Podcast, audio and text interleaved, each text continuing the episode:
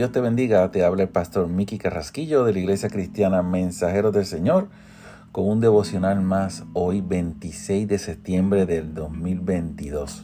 Y hoy estaré hablando sobre el tema la llenura del Espíritu Santo.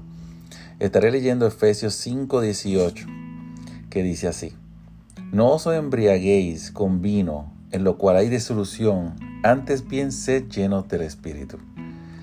El texto de hoy señala varios elementos relacionados con la llenura del Espíritu Santo, los cuales debemos comprender si es que vamos a lograr ese estado.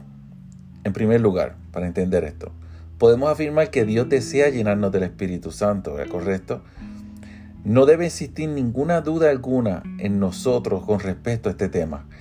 No es necesario clamar, no es necesario insistir, ni tampoco patalear como un niño chiquito para que nos conceda este estado espiritual.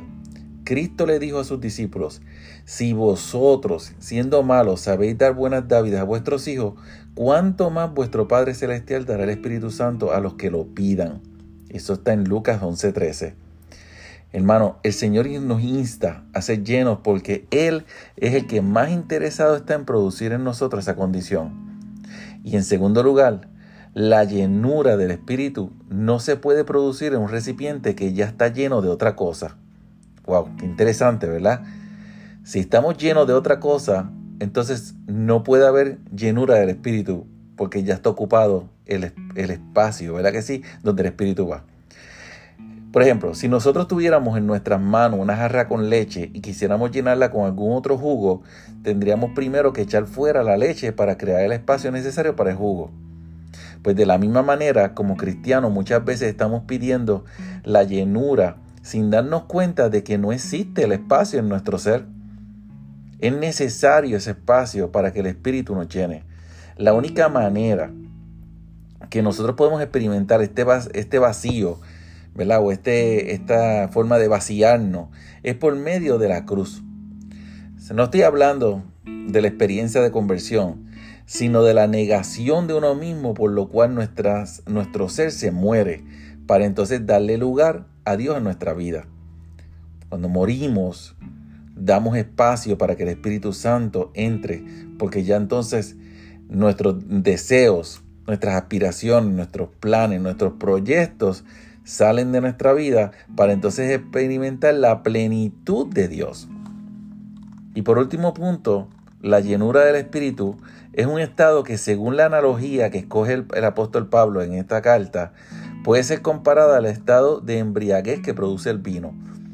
Esto no se refiere tanto a la alegría que demuestra la persona que se ha pasado de copas, aunque es verdad que el Espíritu el Espíritu Santo produce profundas manifestaciones de gozo aún en las situaciones más adversas de nuestra vida. Ahora, sin embargo, creo que el apóstol hacía referencia al estado de influencia o control que ejerce el vino sobre la persona. Cuando una persona está embriagada, sus sentidos ya no responden a los comandos que la mente puede darle.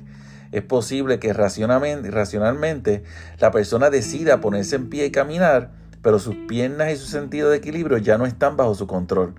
Se ha adueñado de ellas el vino. Cuando intenta realizar la acción, ellos le desobedecen, pues está bajo la influencia de algo más fuerte que la voluntad. Pues de esto se trata la llenura del Espíritu. Debería nosotros permitir en nosotros un estado semejante al de una persona embriagada, es decir, entiéndalo, es tan fuerte la presencia del Espíritu Santo en nosotros que aun cuando procuramos hacer lo que la carne nos propone hacer, no lo podemos lograr porque el que está en nosotros es más fuerte que nosotros. El que está en nosotros tiene el, el completo control de nuestra vida. Cierro con esto.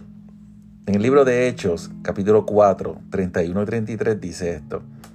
Cuando terminaron de orar, el lugar en que estaban congregados tembló y todos fueron llenos del Espíritu Santo y hablaban con valentía la palabra de Dios. Y con gran poder los apóstoles daban testimonio de la resurrección del Señor Jesús y abundante gracia eran sobre todos ellos.